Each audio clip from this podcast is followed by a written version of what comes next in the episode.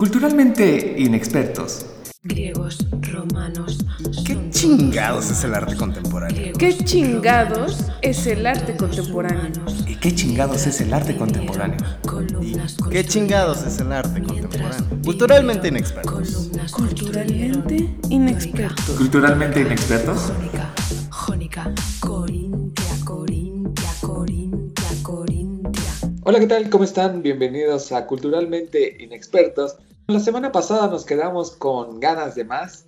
El día de hoy vamos a hacer una segunda parte del programa de arte feminista. El día de hoy me acompaña en la conducción la señorita Elena Lecanda. Hola, ¿qué tal amigos? Bienvenidos a esta segunda parte y no se nos olvide seguirnos a través de las redes sociales de Anchor, Spotify, Facebook y a través de las redes sociales del Centro Cultural del México Contemporáneo. Vamos a comenzar con un lindo tema de Leslie Gore llamado You Don't Owe Me. You don't own me.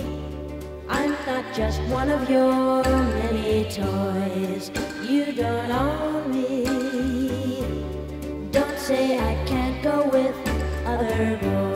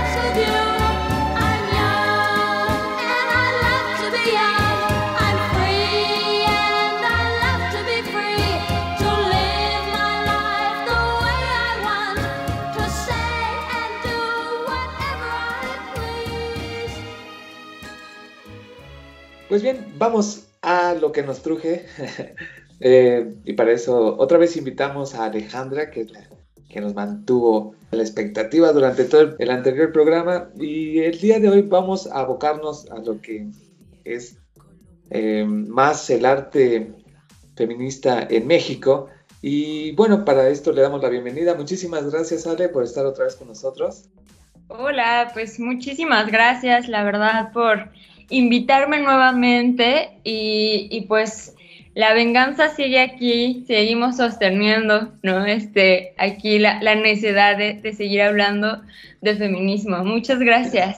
Ale, bienvenida y un gusto que estés de nuevo con nosotros y nos ilustres con, con tanto conocimiento. Gracias, muchas gracias. Pues aquí vamos a seguir. Pues les había dejado ahí con, con esta lista pendiente y bueno, vamos a seguir como justo platicando de arte feminista, pero, pero ya con algunos nombres, algunas eh, referentes y demás, así que estoy pues muy contenta por, por ello. Ale, vamos a, comenzar con, con, las artistas que se asumen como feministas, pero podríamos hacer un poquito un ir hacia atrás y, bueno, una duda que me surge es, por ejemplo, Olin Nawi, Frida Kahlo, ¿Ellas se asumen como feministas y su arte es feminista? Ay, pues qué, qué importante lo que, lo que dices, lo que preguntas, Francisco, porque la verdad es que no.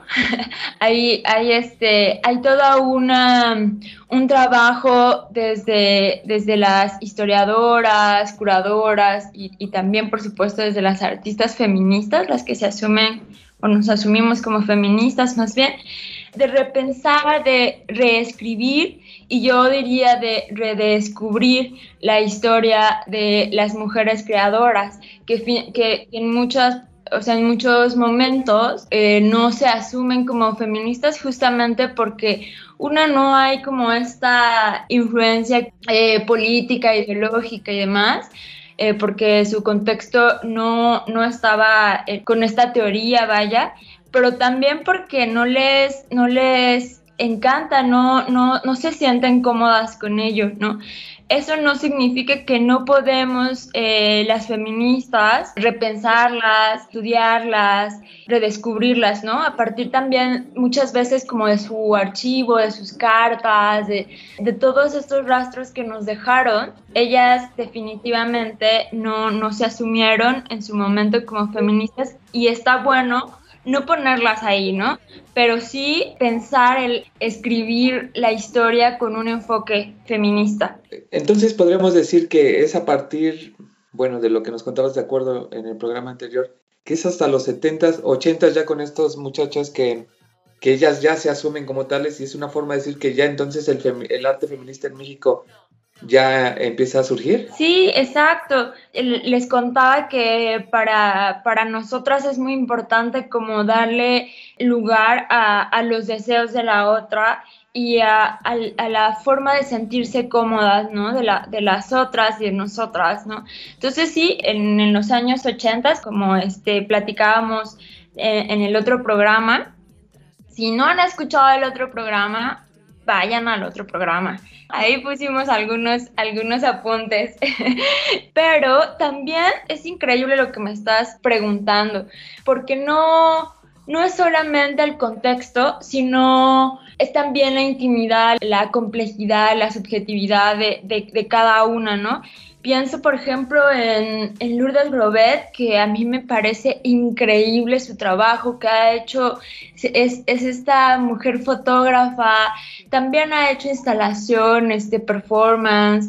Ella es de verdad muy, muy impresionante como creadora y también como persona y, hay todo un, posicionamiento político de, izquierda en su trabajo, en su quehacer, pero ella, por ejemplo, dice, no, nunca, nunca me ha asumido como, como feminista. Ella participó co- con este proceso Pentágono, ¿no? Y después, y antes también hizo, eh, hizo trabajo es- en solitario. Y uno diría, bueno, ella, por ejemplo, eh, fotografió a muchas eh, luchadoras del ring, que es de verdad impresionante su chamba, pero ella dice, no, a mí siempre me ha hecho sentir el feminismo que viene como de Europa o de Estados Unidos y no me gusta asumirme desde ahí, ¿no? Y entonces está bien padre eso, ¿no? Está, no, no está padre, no me encanta tanto esa palabra, está bien chingón, ¿no? porque, porque entonces dices, ok, o sea, desde mi perspectiva, yo diría, claro, es feminista, está pensando en las mujeres, eh, luchadoras y más.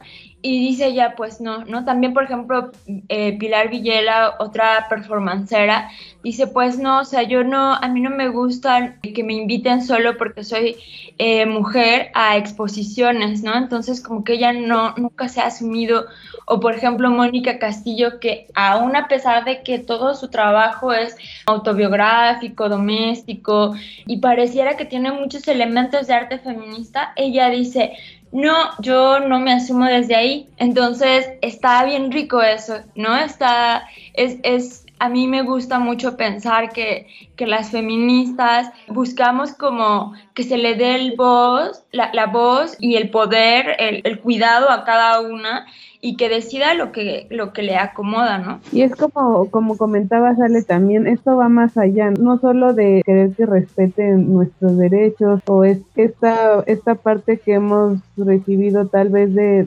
demostrar la violencia que se ejerce hacia nosotras, sino como que también se ha reconocido el trabajo ¿no? que se realiza.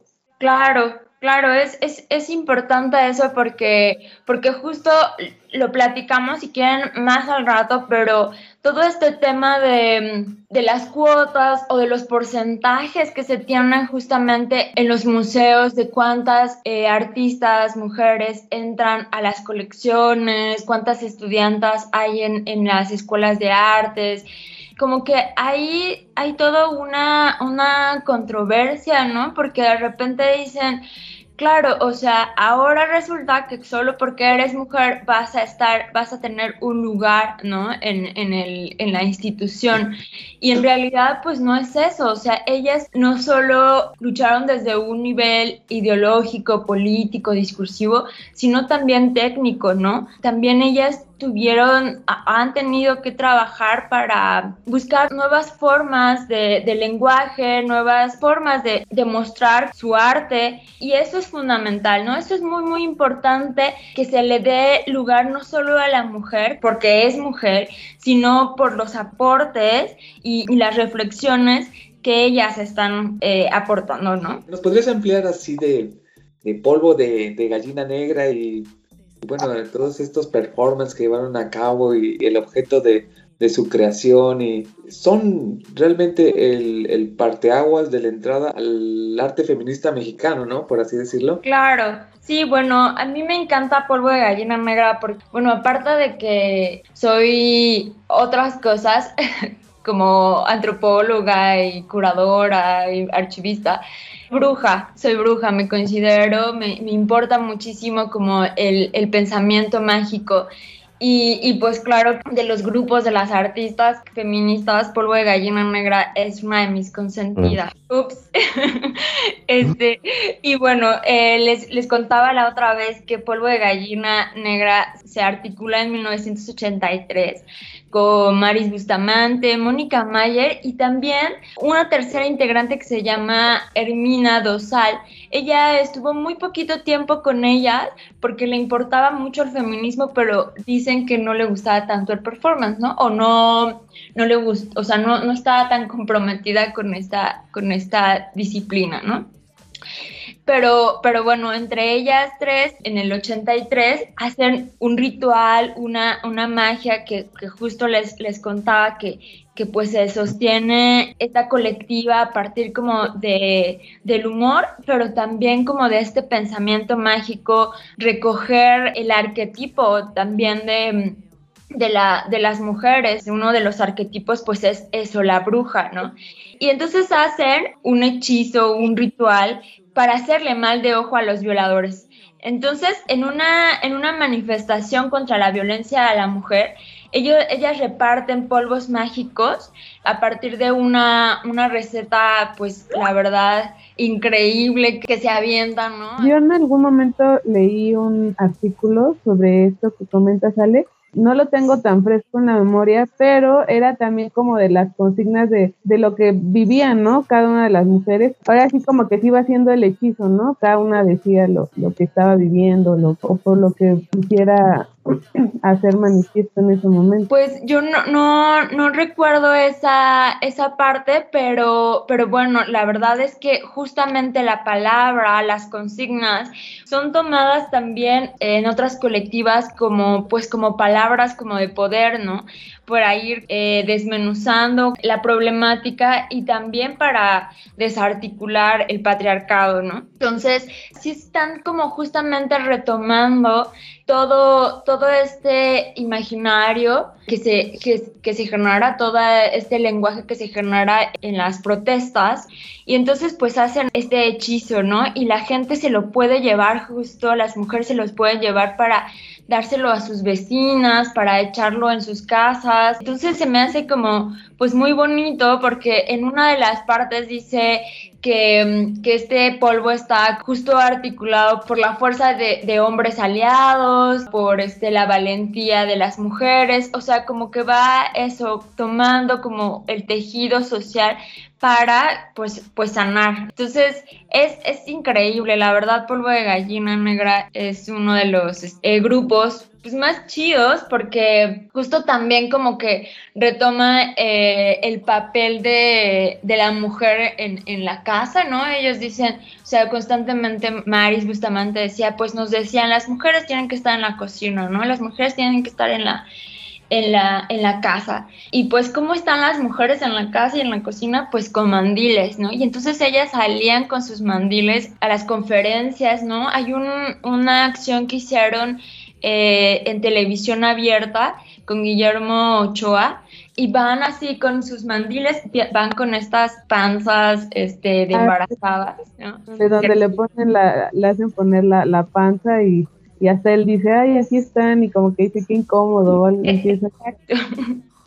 Sí, sí, está muy chido, o sea, como que justo están rompiendo ahí esta idea de, de en dónde tienen que estar y, y siempre están como usando esto, el humor y el arquetipo, ¿no? No le huyan al arquetipo, sino como hablábamos la otra semana, lo atraviesan, ¿no? Lo llevan hasta las últimas consecuencias para ver también cómo es tan absurdo sus demandas de los hombres o de la sociedad en general. O sea, ya de entrada ahí ya estamos, o sea, vamos a ver en el, en el arte feminista mexicano una diversidad increíble, creativa, humorística, muy incómoda también, súper potente. Están como rompiendo como mucho, muchas estructuras. Está articulada pues por conferencias en delantales, como les decía, por barrigas de embarazadas falsas, por per performanceras visitando cárceles varoniles de alta seguridad. También tenemos en nuestro ecosistema sirenas,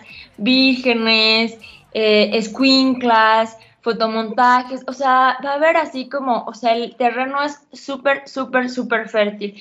Pero bueno, para contestar como a, a, a Francisco, al, al, a la pregunta, pues sí, ahí partimos de polvo de gallina negra y les traigo este coctelito muy rico, pero no me gustaría que fuera lineal, sino más bien vamos a, a ir repensándola desde, desde varios lugares y posicionamientos, ¿no? Esta diversidad nos trae a una artista que tenía una escuincla acompañándola todo el tiempo. Eh, esta, esta artista se llama Paula Baez. Paula Baez justo no está en sus diarios que son bellísimos. La verdad si tienen, le voy a hacer un comercial aquí, pero si tienen la oportunidad después de que pase esta pandemia eh, terrible, visitar el centro de documentación Arquella. Ahí está el archivo de Paula Baez y es de verdad delicioso porque está lleno de sus eh, diarios, de sus cartas, de sus performances. Ella es, yo digo que es una archivista nata. Ella siempre, y bueno, en algo, también va a ser un segundo comercial, una querida eh, amiga, pero también más que, que solo por ternura y amor por ella, les platico de ella porque está haciendo un, un, un documental de, de Paula Baez. Ale Arrieta está, está recopilando como justamente toda esta historia de esta, de esta performancera videoasta. Y pues creo que para el próximo año ya va a quedar así que también estoy ahí este, dando este, este comercialito. Pero bueno, les cuento de, de Pola. Este, Pola, sí, dime. Bueno, cuando la vez pasada que dijiste Pola Baez, Pola Baez, yo estaba buscando Baez, es la apellido, pero es como alemán, ¿no? Weiss. Oh. Es Waze, ajá, exacto, exacto. Sí, exacto. Sí, ella es, es, es, increíble, la verdad, pues es pues la primera videoasta eh, mexicana o de las primeras, ¿no? No, siempre trato como de huirle como a, a las genealogías como tan duras, ¿no? Porque siempre hay polémica, pero bueno, es de las primeras videoastas. Pues mucho de su, su trabajo eh, tiene que ver con el video, pero también con sus, performances. Están acompañadas de, de la Squinkla, que es su cámara de video, que es una suerte como de, de, conexión con ella todo el tiempo. Y al mismo tiempo que alguien está grabando el performance y está viendo cómo los otros la miran desde, desde afuera, ella trae a la escuincla cargando mientras danza y hace su, su, sus acciones y va grabando también al público, ¿no? A mí me parece súper bonito porque es como, no solo tú me ves, sino yo también te veo, ¿no? Es muy increíble lo que ella empieza como a hacer, a, genera como un montón de de avances a nivel de video, con efectos y así súper manuales de sus videos más eh, reconocidos es Ciudad, Mujer, Ciudad. En, en 1978 lo, lo, genera y lo toma como el, cuerpo de la mujer como un desborde, ¿no? No se limita a su cuerpo, sino que este, ella, ella siempre se está desbordando en, muchos sentidos.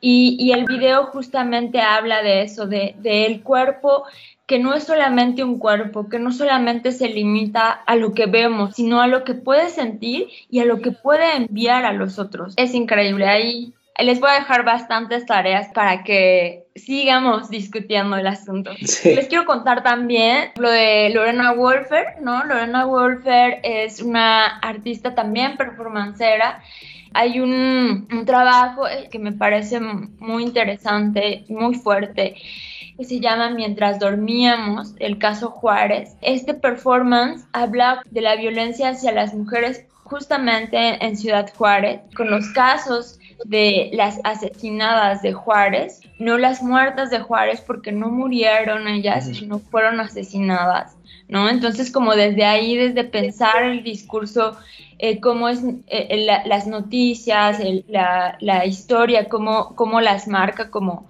las muertas y nosotras pensando el decir, no, pues no, no se murieron, o sea, fueron asesinadas por, a manos de hombres, ¿no?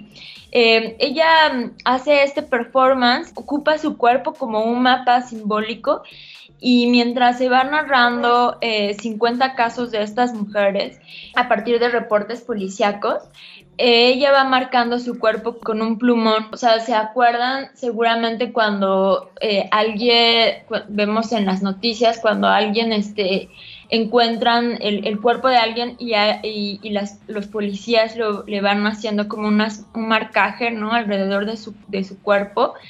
Eh, ella va haciendo ese marcaje en su cuerpo para los 50 casos. Es muy fuerte y es justamente como poner ahí el dedo en la llaga de lo doloroso que fue eh, esos, esos casos y que siguen siendo, ¿no? Es, tiene unas estampitas que dice, es fuerte, ¿no? Y, y reflexiva la de el género es violencia. Claro, sí, sí, sí. Lorena, y, y, siento que en, la, en los últimos años más está como tensando justamente el género, esta reflexión, esta defensa al transfeminismo. O sea, también hay todo, tenemos que hablarlo eh, también hay toda una tensión interna en, entre los feminismos, entre el arte feminista y, eh, y, los feminismos. Tuvieron que la, las mujeres creadoras tomar lugares, ¿no? Para, para muchas feministas, pues el arte era como simple decoración, ¿no? Y entonces ellas también tuvieron que hacerse de un lugar, tomar voz también, ¿no?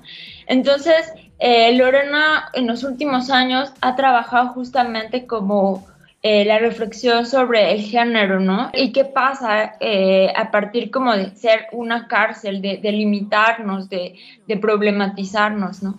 Nos vamos a dar un mini viajecito porque es mucho, mu muchos nombres.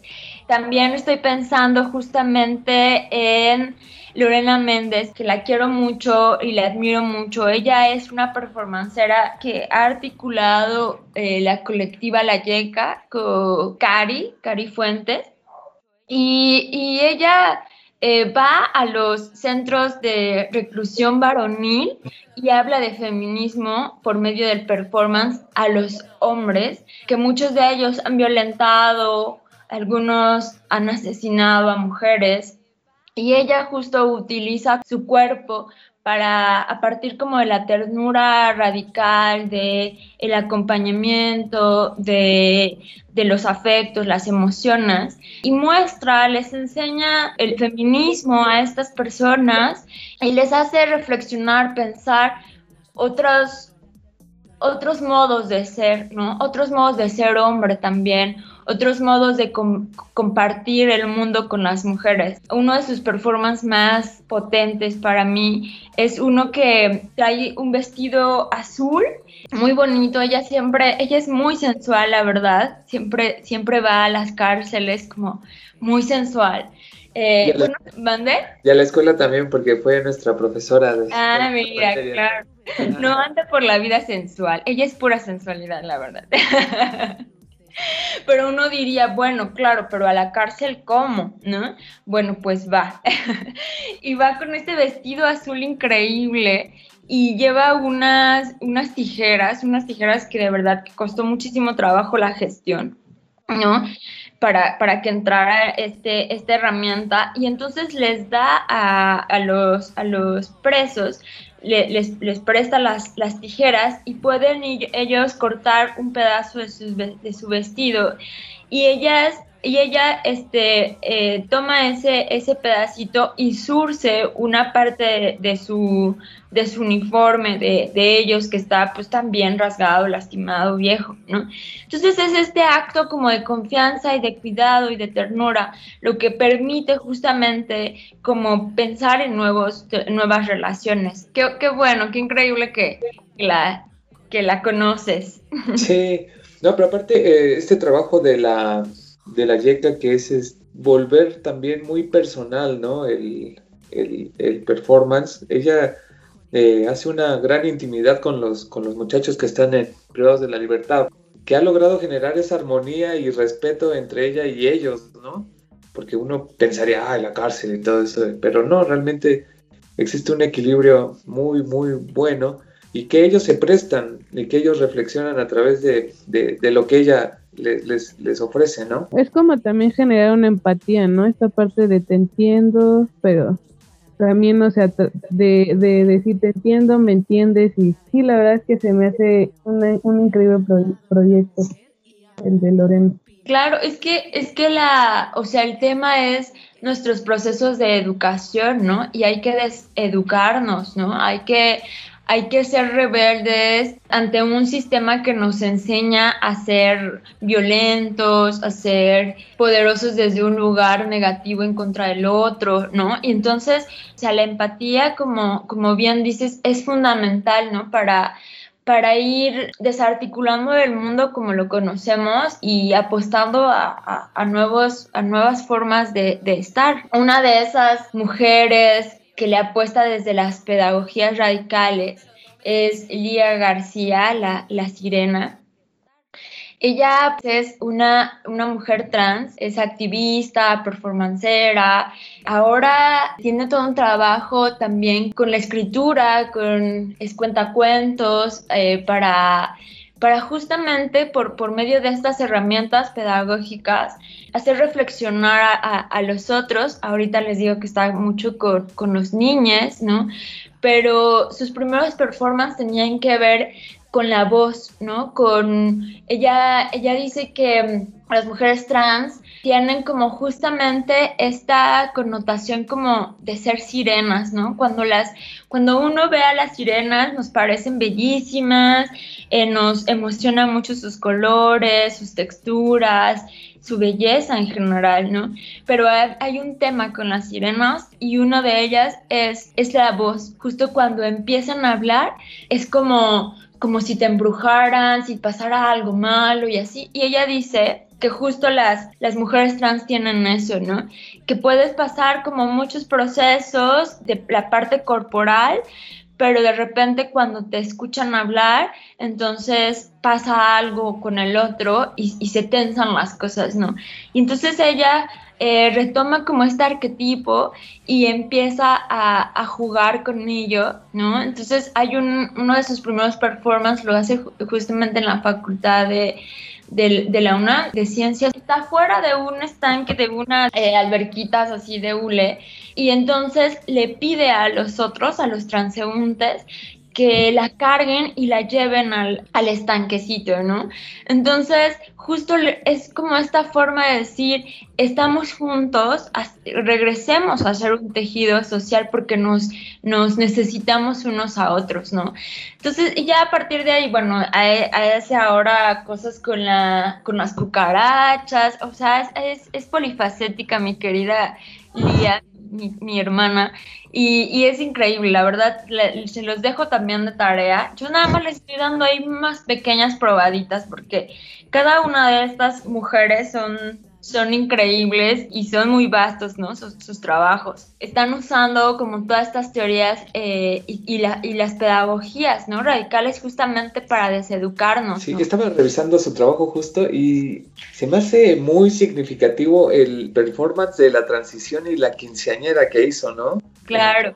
Eh, porque ella lo maneja como una transición en su en su mismo género, ¿no? En su transexualidad. Ella retoma los 15 años, ¿no? Que es el paso de niña a mujer, de una manera de ella a, a, asumirse a su propio cambio, ¿no? A su, a su transición de género, ¿no? Sí, Sí, y, es increíble porque la verdad, Lía es una de mis hermanas de- dentro de, de la lucha y puedo atreverme a decir, por esa intimidad que tenemos, que ella ha utilizado, ha pensado la transición no como, como un A y B, sino más bien como es estas, estas posibilidades de ser, porque si no eh, se puede reducir a qué ser mujer y qué ser hombre, ¿no? Todo el tiempo está como buscando nuevas formas de, de ser y estar en el mundo, como lo hacemos todas y todos, ¿no? Porque siempre estamos transicionando. Como bien dices, este trabajo que hizo en, en el metro, justo ahí, o sea, hacer sus 15 años en el metro fue increíble, ¿no?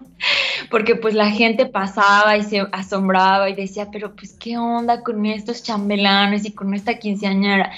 Y de repente cuando uno se siente ya en un lugar, se tiene que mover, ¿no? Se tiene que mover del lugar para, porque así es, o sea, porque eso es, eso es la vida. Lía lo tiene bastante claro en su quehacer activista y, y performancero, ¿no? Justo hablando de, de la deseducación, de, de, de nuestras formas, de nuestras estructuras que nos enseñan, está un, grupo que a mí me gusta mucho que se llama La Movimienta, ¿no?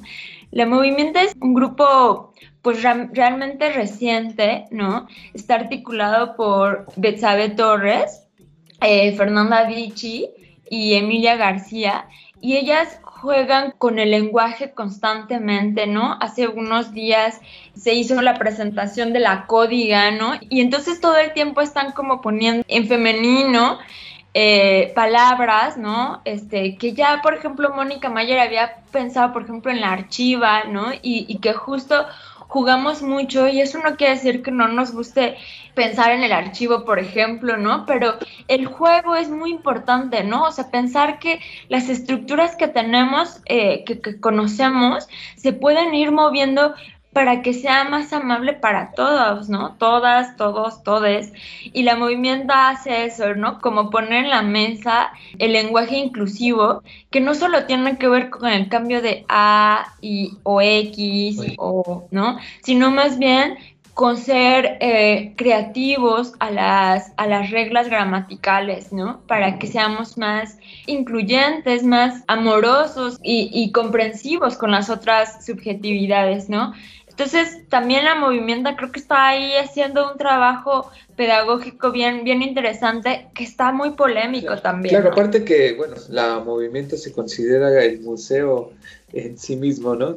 Visual en sí mismo. Eh, Ale, eh, con respecto a esto, en la actualidad, ¿se están generando los espacios, la gestión y la ayuda necesaria para que el arte feminista sea, sea expuesto o realmente eh, será una parte del arte feminista también no apegarse a las instituciones como para mostrarse? Pues eh, es bien, bien complejo, bien interesante, ¿no? Porque yo creo que hay muchas cosas que la sociedad eh, les debe a las mujeres y que hay que retomarlas, hay que tomar eh, los espacios, hay que tomar las invitaciones, hay que tomar y, y con todo el vértigo que, que nos genera, ¿no?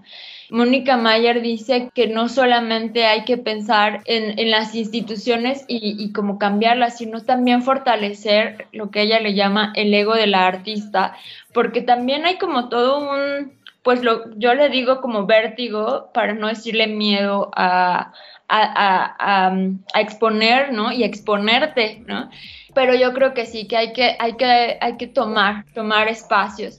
La balanza está con todo la, la lucha que se ha tenido. Todavía falta mucho, ¿no? En el 2017 se hizo una, un análisis, la UNAM eh, checó como cuánto había de, en la matrícula de, de, artes visuales, cuántas mujeres entraban como a, a, ser estudiantas y si es un porcentaje súper alto, ¿no? El 65% de la matrícula son mujeres, cosa que en años anteriores era así pues súper pequeño, ¿no? Como el 15%. Los museos no tienen piezas de, de mujeres, ¿no? O sea, son el, el 60% de las piezas de, de museos eh, solo de la UNAM pero, pero es muy, muy cercano también el MAM, el Tamayo y demás, es el 60% los, los hombres, ¿no? Entonces, y, y se expone muy, muy poquito. El 2017, el, el, MU, el MUAC tenía el 64% había expuesto a hombres y solo el 14% habían expuesto mujeres, ¿no? Y así muy parecido al MUCA, eh, el Chopo, el ECO, decían, decían desde hace muchos años las, las artistas, somos buenas estudiantas, pero no, no podemos ser buenas creadoras por todo un, un sistema que nos está oprimiendo, porque claro, o sea, vas a ser asistente, vas a ser ayudanta, vas a ser madre y entonces en el momento en que seas madre ya, ya si te sales del aparato eh, artístico, entonces hay todo un tema, ¿no? Pero yo creo que las, las compas sí están armando como mucho trabajo eh, fuera también de las instituciones, están haciendo sus propias galerías, pero también dentro de, de, las instituciones se está reflexionando cada vez más. Yo creo que, que sería importante como hacer un, un análisis ahora en, en, en, este en estos años, ¿no? De estos museos.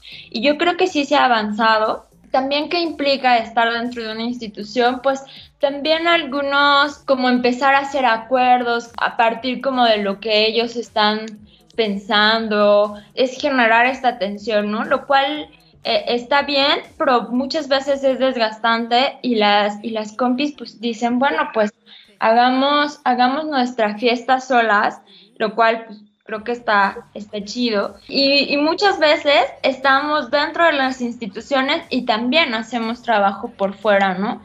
Entonces, pues ahí anda nuevos como nuevas grupas, no sé, por ejemplo, pues ahorita esta colectiva de no hacer nada que está exponiendo en el Carrillo Gil, al, si tienen oportunidad de ir a, a, la exposición, está, está muy chida, la verdad son un montón de morras muy jóvenes que están eh, pues exponiendo ahí, haciendo, haciendo performance y demás, entonces están, están muy, muy activas por parte como de las historiadoras, curadoras y, y, y, demás, pues ahorita está esta, esta colectiva, esta iniciación de despatriarcalizar el archivo, que, que somos como un grupo de, de eso, historiadoras, curadoras, antropólogas, archivistas, que estamos también como repensando la historia, ¿no? Haciendo una historiografía crítica, ¿no? Este, del arte. ¿Tienes algo que comentar, Luis? Quedo impactado de, estamos aprendiendo, porque sin duda este tema da para mucho, mucho más y va a seguir dando. Sí, no, está muy chido. La verdad es que, o sea, les digo que esta es como la punta del iceberg. Hay morras que es que, pues, o sea, la movimiento, pues, justo tiene su museo en este espacio virtual, ¿no? En, en, en, o sea, que están apostando a, a otras formas Yuri Peña trabaja mucho para Instagram, ¿no? Sus, ilustraciones están ahí haciendo como mucho ruido y, y, aportando mucho. Maremoto también, ¿no? En redes sociales y también, ¿no? En lo físico, pero me gusta pensar mucho esta parte eh, que se está ganando todo, o sea, ganamos todos los terrenos que podamos, porque la tarea es mucha y hay muchos pendientes, vaya, ¿no? Hola, Hola Luis, ¿cómo estás? Gracias a esta bella posibilidad que nos brinda la tecnología, pues mira, este, estamos en todas partes. Y perdón por la, la ligera ausencia, pero bueno, este, pues digo, en general yo, eh, aparte de todo este trip que ya nos, nos, nos aventó Ale, porque también lo venía siguiendo, eh, y creo que realmente el arte feminista, o más bien mucha la visibilidad de lo que ahora muchas otras, otras minorías tenemos y mucho de esa pues alcance que, que, ha tenido se lo debemos y hablo de, específicamente del sector gay se lo, se lo debemos a, a, la lucha de, de, nuestras hermanas feministas y de este nuestras hermanas trans y creo que a veces se nos olvida. Y lamentablemente el, eh, ese mismo pinche pensamiento patriarcal, ¿no? que, que- que- que al final no dejamos de exudar estos machismos introyectados, eh, pues hace que se nos olvide reconocer esta, esta, esta lucha que por esencia ha sido sutil y creo que eso es, es lo, lo hermoso de todo esto. Es una lucha que se ha dado desde los terrenos de la creatividad y, y- ha servido mucho para explorar y mucha de la salida de todo es- este contenido político, esta particularidad de jugar ¿no? con esta estética eh, con- y con este humor inteligente, pero también de tocar muchas fibras sensibles. ¿no? Ahorita que hablaba Ale de, del proyecto de Lorena, que la verdad a mí es un, un proyecto que me encanta y me emociona bastante, esta visión femenina del mundo Ah, nos hace voltear a ver a todos esos territorios donde, pues, güey, lo que se necesita neta sí es empatía. Muchas de las cosas que ha mencionado Ale en todo este recorrido, eh, que por cierto, muchísimas gracias, justo tienen esta particularidad de tratar de poner a los, a, a- a los hombres en los zapatos de otra, ¿no? Este, o en la panza, este, el mandil. ¿no? Y que justo creo que es una invitación bien chida a todos a descolocarnos, güey. Entonces, y no solamente eh, en cuestionar nuestra masculinidad, sino que descolocarnos en un chingo de identidades. Este, Ale, pues muchísimas gracias, ¿qué, qué más? Este es, también es tu podcast, también eres bienvenida cuando quieras, güey. Muchísimas gracias, la verdad estoy súper, súper contenta. Eso, hay que, hay que seguir repensando eh, los afectos y las emociones, porque son lugares que, que nos ayudan a producir conocimientos, saberes, lenguajes nuevos, a pensar también en, en estas estructuras invisibles que, que nos rigen. Esta iniciativa me parece súper, súper importante. Hay que pensar también en los procesos de reconciliación, de sin dejar de lado las violencias y demás, pero no polarizar las posturas, eh, pensar en estadios de, pues, de género, de, de cultura visual. El, el poscolonialismo nos ha enseñado muchísimo. Ah, o sea, tenemos mucha, mucha tarea que hacer y, y bueno, pues yo encantada de, de seguir platicando con ustedes. Así que espero que este viajecito les haya más que eh, ayudado y más bien que, que les deje ahí la espinita para investigar, este, apoyar también a las compas, vayan a las exposiciones cuando se pueda, este, denle likes a, a sus publicaciones, échenles porras y produzcamos también, ¿no? Desde, desde este enfoque de género, porque es necesario y nos va a ayudar a todas, todos, todes a, a sanar, ¿no? Sobre todo a sanar. Definitivamente, Ale, y gracias por darnos una probadita de todo lo que se ha trabajado y todo lo que falta por trabajar, poniéndonos a veces en los zapatos de los otros, y conocer el trabajo de las personas que han hecho a lo largo de, esta trayectoria, ¿no? También eso nos daría otro, una diferente opinión también a veces de la que ya tenemos actualmente. Te agradecemos mucho, Ale, por, por haber compartido tus conocimientos y tu tiempo con nosotros. Ah, hay que agradecer al Centro Cultural del México Contemporáneo por el, el espacio brindado y a ustedes que nos han escuchado ahí durante estas temporadas. Muchísimas gracias a la producción, a Esperanza, a Lili, a Luis, que de- desde donde está, él siempre está ahí dispuesto, eh, al ingeniero que también nos echa la mano y muchísimas gracias a ustedes por estar ahí Muchísimas gracias. Gracias y no se nos olviden seguirnos a través de nuestras redes sociales Anchor, Spotify y las redes sociales del Centro Cultural del México Contemporáneo. Vámonos con esta cancioncita que es de Mare Incómoda y su manifiesto feminista. La mula no era arisca, pero la hicieron. La niña no era feminista, pero aquí nos vemos. Creemos, machitos no sabemos, porque es normal que los lobos vistan piel de cordero.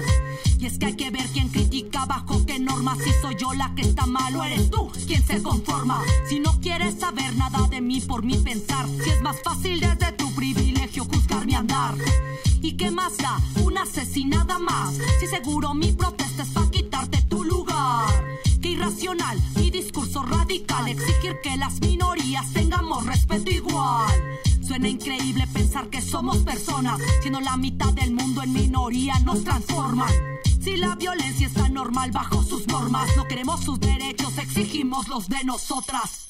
No te equivoques, no soy un caso aislado. No es exageración ni una mentira lo que te hablo. Solo te cuento las verdades incómodas de una sociedad que con nosotras es hipócrita. No te equivoques, no soy un caso aislado. No es exageración ni una mentira lo que te hablo. Solo te cuento las verdades incómodas de una sociedad que con nosotras es hipócrita. Una aparente libertad donde limitan mi existencia, donde no importa cuánta conciencia tengas.